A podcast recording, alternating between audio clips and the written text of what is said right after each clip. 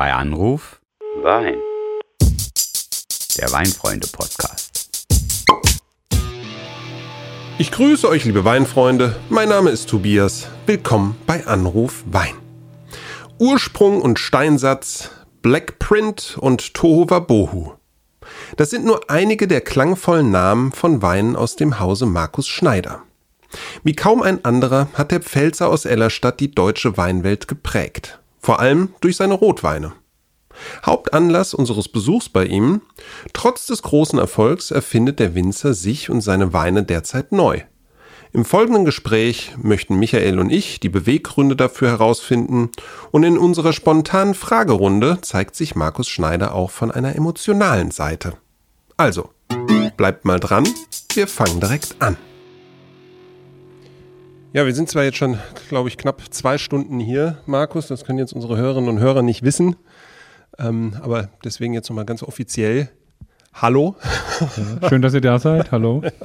Ja, vielen Dank, dass wir hier sein dürfen. Na, der Podcast heißt ja bei Anruf Wein. Wir haben im Dezember haben wir mal telefoniert und du hast erzählt, du bist gerade in einem, in einem Prozess, in dem du dich ja ein Stück weit neu erfindest. Was war da die Motivation? Was hat dich da getrieben zu sagen, ich mache jetzt mal irgendwie alles anders? Ja, also ich glaube, da gibt es auch keinen Ursprung, den man jetzt benennen kann. Das ist es jetzt gewesen. Ich glaube, wir sind an einem Punkt angekommen, wo dann das auch möglich war. Du kannst nicht, wenn du in einem Prozess bist, der den ganzen Tag dich fordert, im Aufbau bist, das Weingut hat viel Zeit gekostet und Schweiß auch, ja. Und in diesem Prozess umstellen, Dinge neu machen, ist schwierig. Also wir haben über Jahre äh, das in kleinen Versuchen unsere Ideen umgesetzt im Keller. Äh, wirklich im nur 200, 300 Liter Bereich, um einfach zu schauen, ist es der richtige Weg? Und dann haben wir beschlossen, mit äh, Finale Jahrgang 2020 weiß, rot schon etwas früher, haben wir gesagt, so, das ist es jetzt, das ist, das sind wir und das ist das neue Weingut. Wir machen vieles anders, was wir vorher nicht unbedingt falsch gemacht haben, nur anders, haben uns gelöst aus vielen Ecken. Da musst du erstmal raus, ne, wie beim Boxen. Ne? Du musst erstmal aus der Ecke raus. Ob es besser ist, weiß man manchmal nicht. Aber wir sind heute sehr, sehr glücklich und das Ergebnis ist fantastisch. Aber trotzdem muss ich doch an der Stelle nochmal nachhaken. Ne? Ich rekapituliere das jetzt. Fast 100 Hektar hat das Weingut. 95 habe ich Ja, gehört, knapp ne? Anfang 90, ja. Anfang 90. Eine Million Flaschen im Jahr werden gemacht. Hm, Das wird so nicht mehr ganz stimmen. Aber ist ja nicht. Es ist immer noch viel, ja klar. Wir werden, wir werden kleiner, ne? Ja, ihr werdet ein bisschen klein, aber ihr seid ungeheuer erfolgreich. Und wenn man erfolgreich ist, dann freut man sich doch erstmal über seinen Erfolg. Bei dir läuft das jetzt anders und du sagst, nein, der Erfolg ist Anlass, nochmal anders vorzugehen, anders darüber nachzudenken. Das muss man ein bisschen erklären, oder? Ja, ich glaube, das ist, also, ich habe das alles mit meinem Freund Dirk Nieport durchgekaut. Vor drei, vier Jahren, als ich ihn besucht habe, da haben wir lange abends drüber gesprochen, da hat er gesagt, das ist eigentlich sehr intelligent.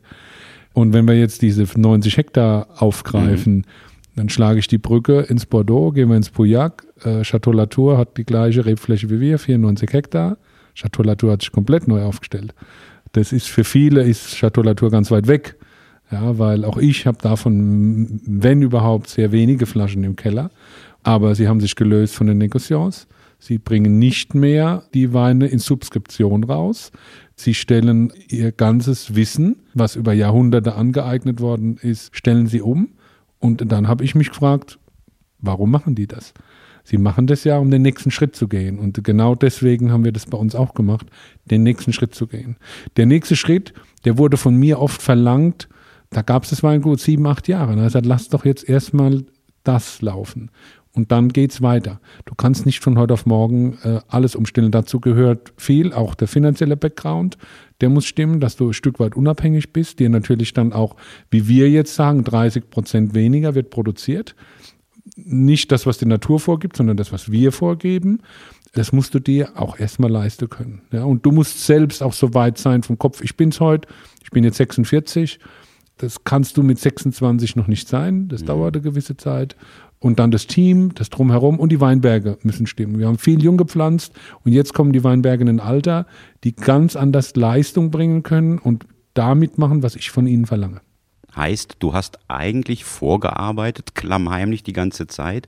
Und die Motivation, hast du gesagt, ist der nächste Schritt, den nächsten Schritt machen. Das heißt, noch besser werden? Ja, ja, ja, auf jeden Fall. Immer besser werden, jeden Tag. Das Schöne ist, beim Fußballer ist irgendwann mit 35 Feierabend. Ich sag, der Winter wird erst richtig gut, wenn er viel getrunken hat, viel probiert hat, viel gesehen hat, sich viele Gedanken gemacht hat, der Kopf frei ist. Und äh, so ist es jetzt bei mir. Ne? Also das ist jetzt ein großer Schritt. Es kann sein, dass es irgendwann der nächste große Schritt kommt. Entscheidet denn auch die internationale Weinkritik darüber, ob man erfolgreich ist oder nicht? Also braucht man viele Punkte oder viele verkaufte Flaschen? Was ist wichtiger? Viele gute Flaschen. Gute Antwort. Ich freue mich da natürlich, wenn, wenn, wir, wenn wir da gewürdigt werden und wir sind ja jetzt hoch ausgezeichnet worden. Das ist ein Lob auch für mein Team. Die brauchen das natürlich auch. Mhm. Also ich bin kritikfähig. Ich nehme das auch auf, wenn jemand sagt so und so. Es ist, geht ja nicht immer nur im Wein. Manchmal auch im privaten Bereich, dass man sagt, du hörst nicht zu und das ist ein Riesenproblem. Also das nehme ich auf. Ja, heute besser als früher und äh, versuche mich dann da auch zu ändern. Aber äh, ich behaupte jetzt mal, Markus Schneider, sein Leben geht auch ohne weiter. Aber es ist ja eine schöne Anerkennung äh, für das, was wir leisten. Mhm.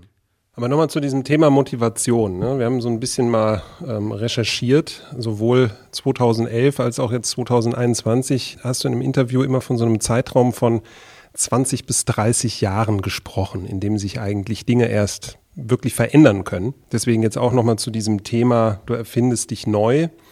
War das jetzt mehr oder weniger so ein spontanerer Entschluss, also so, dass du sagtest, das habe ich dann plötzlich realisiert, oder hast du sozusagen schon vor 20 Jahren irgendwie gedacht, das mache ich dann, aber auch erst dann. Also wenn es um mein, um mein Weingut geht, dann ist das, das eins meiner Kinder.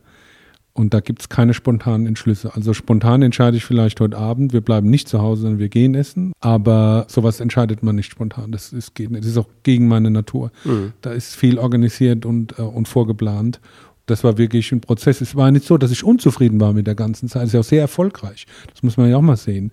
Ich habe nur gemerkt, dass wir die Möglichkeit haben, den nächsten Schritt zu gehen. Und auch das Team wollte natürlich auch sehen, wie geht's weiter. Die haben mitgezogen. Ne? Mhm. Es war da noch viel Arbeit, viel Inspiration, die da reingeflossen sind. Wir sind viel gereist, haben wahnsinnig viele Flaschen geöffnet. Und das gehört eben auch dazu. Der Koch geht essen. Was macht mhm. er, wenn er nicht in der Küche steht? Er geht essen.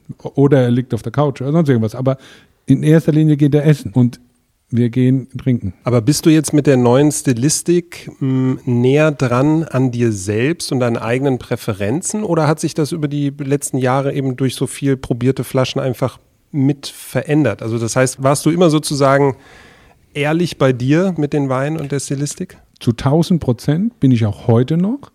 Nur der Mensch verändert sich. Manche werden komisch, viele werden im Alter, man sagt ja, der wird weiser, der wird ruhiger, der wird seriöser und so ist es dann auch bei mir. Das eigene Trinkverhalten ändert sich. Es hat, wir müssen ein bisschen leichter werden. Die Weine, wir, wir haben jetzt auch die Möglichkeit, ihnen mehr Zeit zu geben. Das Projekt, was wir jetzt da angefangen haben, erfordert wahnsinnig viel Zeit. Zeit in der Flasche, Zeit im Fass, die großen Weißweine von 2020, die habe ich sonst immer schon verkauft gehabt. Heute liegen die noch auf der zweiten Hefe im Fass. Voll, kalt, gepflegt. Und es wird jetzt irgendwann abgefüllt, aber vor 23 im Sommer oder im Herbst kommen die nicht auf den Markt. Ja, und das braucht Zeit, das braucht natürlich auch das Verständnis vom Kunden. Und irgendwann haben wir gesagt, so, jetzt wird's gemacht. Das ist eine gute Überleitung. Ich habe mir jetzt schon Sorgen gemacht um die große Markus Schneider Fangemeinde kriegen die jetzt andere Weine und sitzen plötzlich in Sylt in der Sansibar und sagen, den kenne ich gar nicht mehr so. Ist das ein anderer Wein? Ist das ein Schock für die? Oder ist das fast sogar ein Erziehungsauftrag? Ich glaube, es ist nichts von beiden. Weil ich maße mir nicht an, die Leute erziehen zu wollen, sondern sie sind ja mit uns gewachsen. Wir haben ja vor drei Jahren eigentlich damit begonnen, aber nie die ganze Kollektion umgestellt und sukzessive. Und ich habe gemerkt, wie die Leute darauf reagieren ich bin ja auch nicht draußen habe gesagt, wir haben jetzt alles komplett umgedreht. Nein, wir haben das sukzessive, klein, klein, klein auch rausgegeben, um natürlich auch zu sehen, wie reagieren unsere Kunden, wie reagieren äh, Sommeliers, wie reagieren die Händler und wie reagieren wir selbst. Ne? Wie zeigt sich der Wein nach vielen Monaten oder vielleicht sogar zwei, drei Jahren? Und ich glaube, wir machen hier das fast zu groß auf. Das ist ein Entwicklungsprozess von jedem Weingut. Wir reden jetzt nur drüber. Ich komme nochmal zurück auf deinen Wunsch und auf die gefühlte Notwendigkeit, sich zu verändern, den nächsten Schritt zu machen. Wir haben ja jetzt gerade von dir eine sehr lange Führung hier bekommen, viel gehört. Aber kannst du vielleicht kurz nochmal sagen, wie sich das denn sensorisch auswirkt und was im Keller und im Weinberg vielleicht anders gemacht wird bei diesem nächsten Schritt? Naja, wir haben ja immer schon auf die Karte Frische gesetzt. Natürlich auch da, wo Aroma gefordert ist, beim Sauvignon Blanc zum Beispiel auf Aroma. Und auch das immer sehr überlegt. Sauvignon Blanc Kai Tui, das ist nicht die Antwort auf Neuseeland Sauvignon Blanc. Dafür ist er zu exotisch. Das ist meine Antwort auf den Stil Sauvignon Blanc, den ich am liebsten mag. Eine Kombination eben aus klassisch Europa, nehmen wir die Loire, und eben Kiwi-Style aus Neuseeland. Ich denke auch zum, wir haben uns zum Flaggschiff ja, entwickelt in Sachen Sauvignon Blanc. Was ihr noch nicht wisst, vielleicht haben wir auch drüber gesprochen, ich glaube aber nicht, äh, wir verabschieden uns vom Riesling im Basisbereich. Hm. Es werden nur noch zwei, vielleicht drei Parzellen in der Einzellage übrig bleiben und wir reduzieren. Deswegen kann man gar nicht sagen, wir haben jetzt alles komplett, na, wir haben kleine Stellschrauben verändert und ich glaube, das ist ein Entwicklungsschritt, den viele mitmachen. Der Koch macht das genauso. Ne? Also zusammengefasst, es wird ein bisschen filigraner, es wird ein bisschen feiner und wir sind auch dann ohne dass wir es drauf anlegen, wir sind im Zeitgeist. Weil am Ende des Tages weniger Alkohol, bisschen mehr Frische, bisschen mehr Durchlässigkeit, das ist auch das, was mir selbst Spaß macht. Okay. Ja, wir kommen jetzt mal noch äh, zu so einem etwas anders gedachten Interviewformat und wir würden dir gerne ein paar Begriffe zurufen. Du antwortest möglichst spontan. Muss jetzt keine kurze Antwort sein, aber einfach mal ja, um zu gucken, was, was kommt sozusagen. Erster Begriff, Sweet Gum. Und ich kann ja Englisch, ne? Uh, Sweet Gum. Sagt dir das was? Ich bin jetzt da völlig, wenn es aus der Weinwelt kommt, kenne ich es nicht, muss ich nee, sagen. Ist, ne, ist die Bezeichnung für einen Baum. Für einen Baum, äh, ist ein Amberbaum. Ah. Das ist ein äh, Liquidamba. Ich glaube, äh, da gibt es insbesondere einen, der dir viel bedeutet, oder? Ja, das ist der Baum direkt vom Haus. Ja. Der Baum sieht einfach fantastisch aus, vor allem äh, in der Erntezeit. Und da bin ich eben am meisten draußen, auch im Hof, äh, jeden Tag und sehe ihn halt jeden Tag auch sich verändern. Ne? Er fängt grün an, mit mir quasi in der Ernte, es geht mit Sauvignon los und er endet dann sechs Wochen später blutfeuerrot.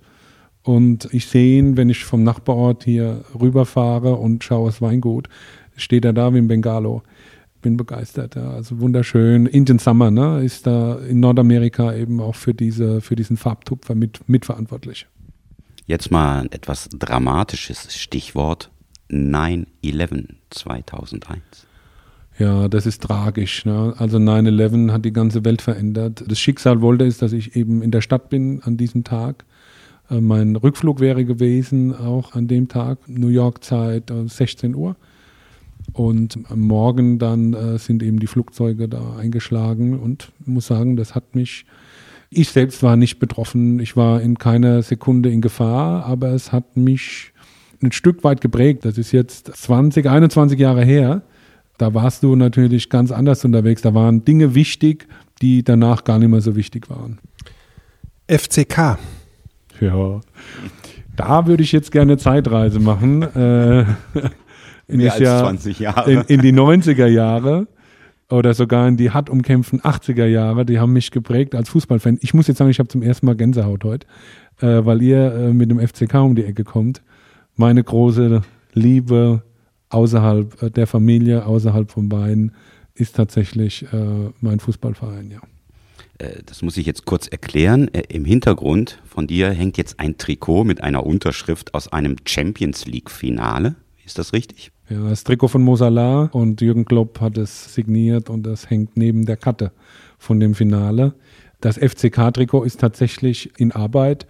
Ich muss dazu sagen, ich hatte 91, war für mich der, der größte Erfolg von dem Verein, als wir in Köln deutscher Meister wurden, zum, zum ersten Mal in der Neuzeit.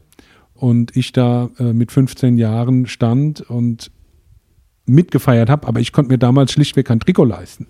Also es ist wirklich wahr, sowas gab es bei uns nicht. Das war eine Ausgabe, die war einfach zu teuer.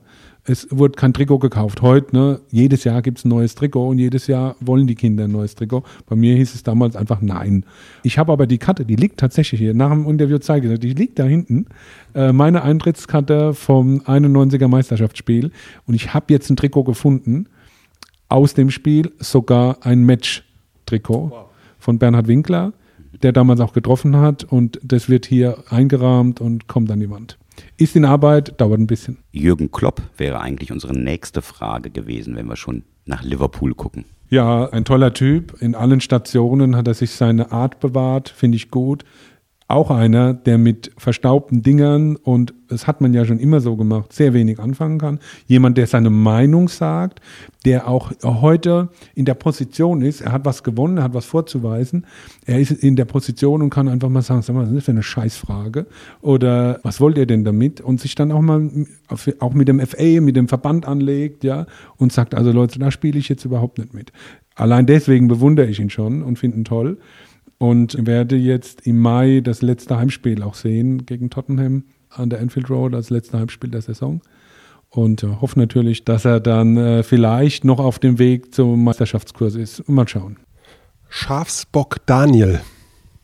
Ja, das ist der Anführer der Schafsherde im Leibener Weinberg.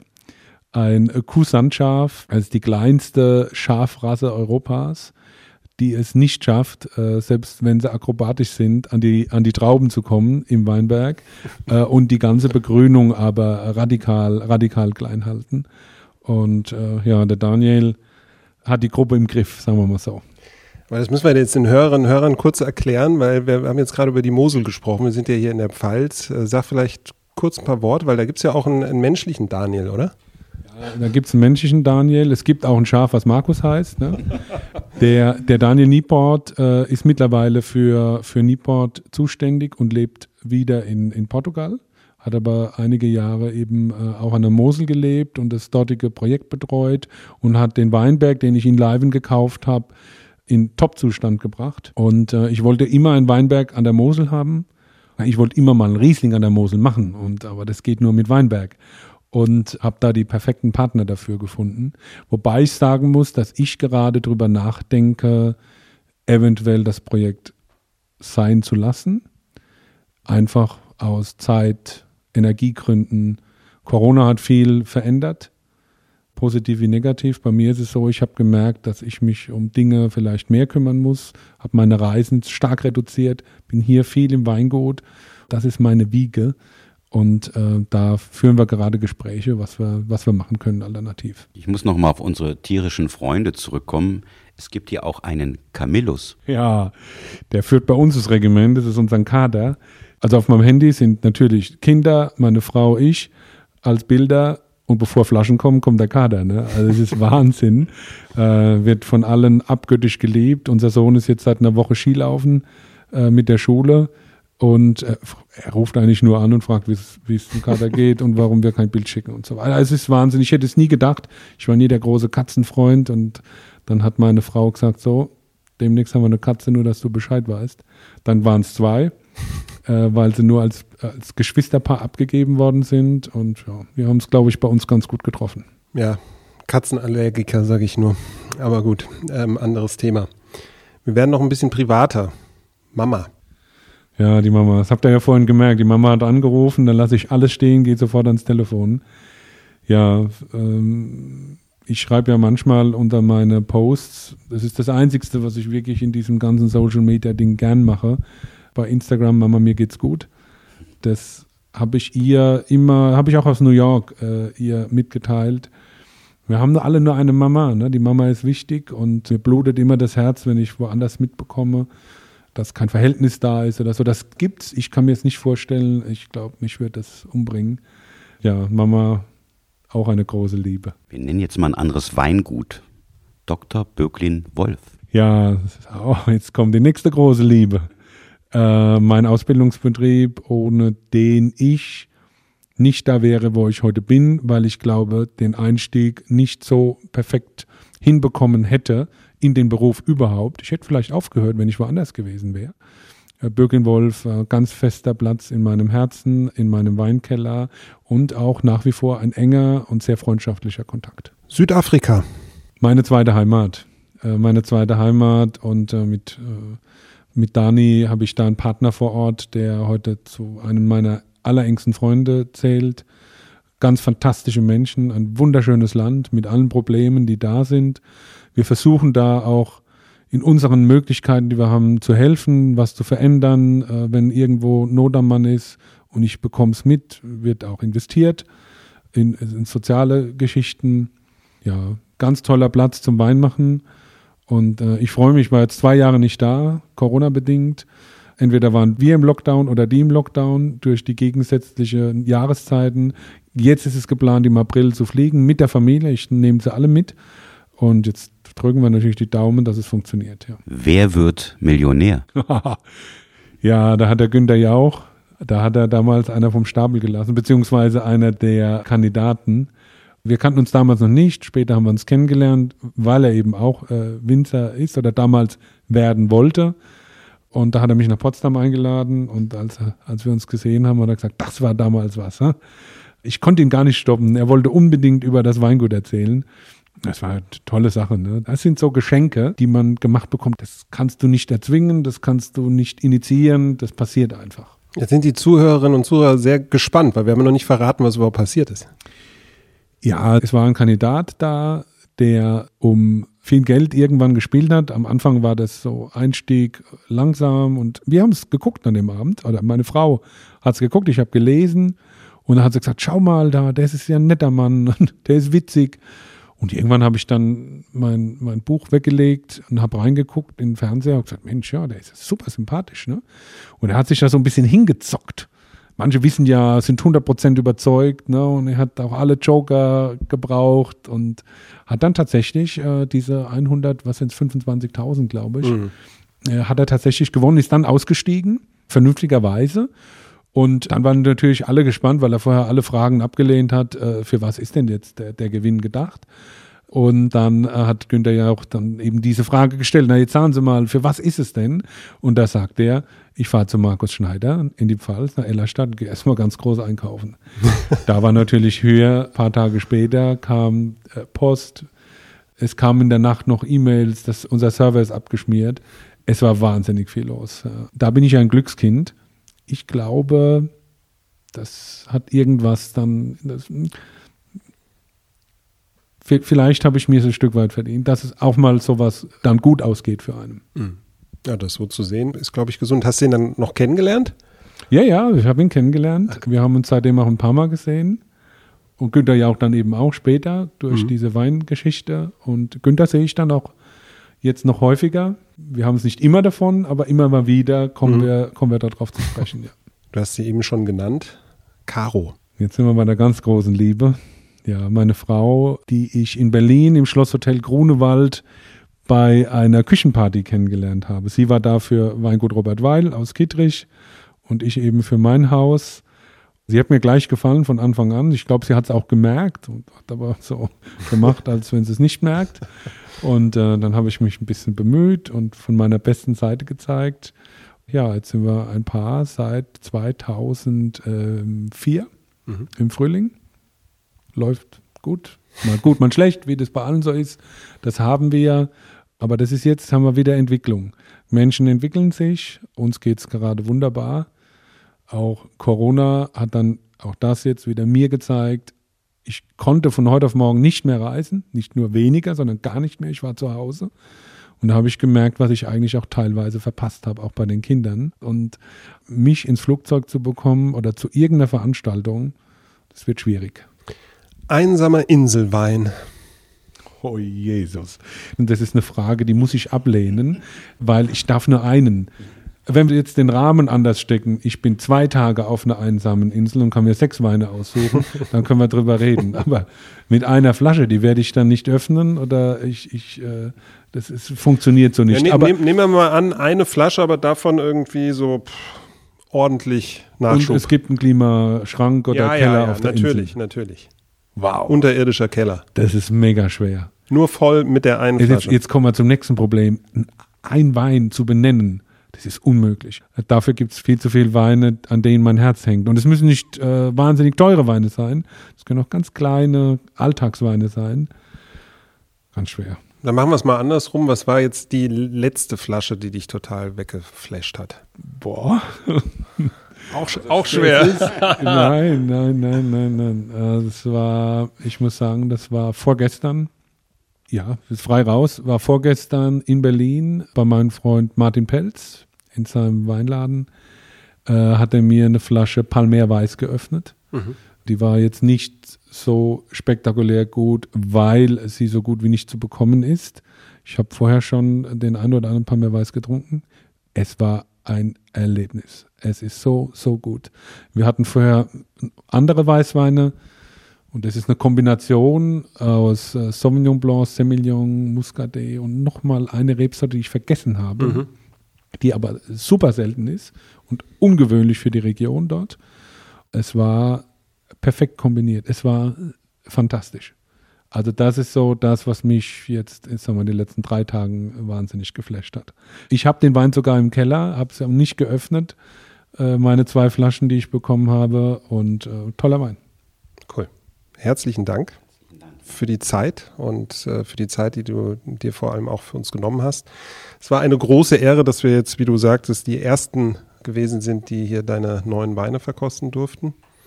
Super. Vielen lieben Dank. Toll, dass ihr da wart. Danke. Klasse. Und vielleicht hörst auch du dann zu, wenn es beim nächsten Mal wieder heißt, bei Anruf Wein.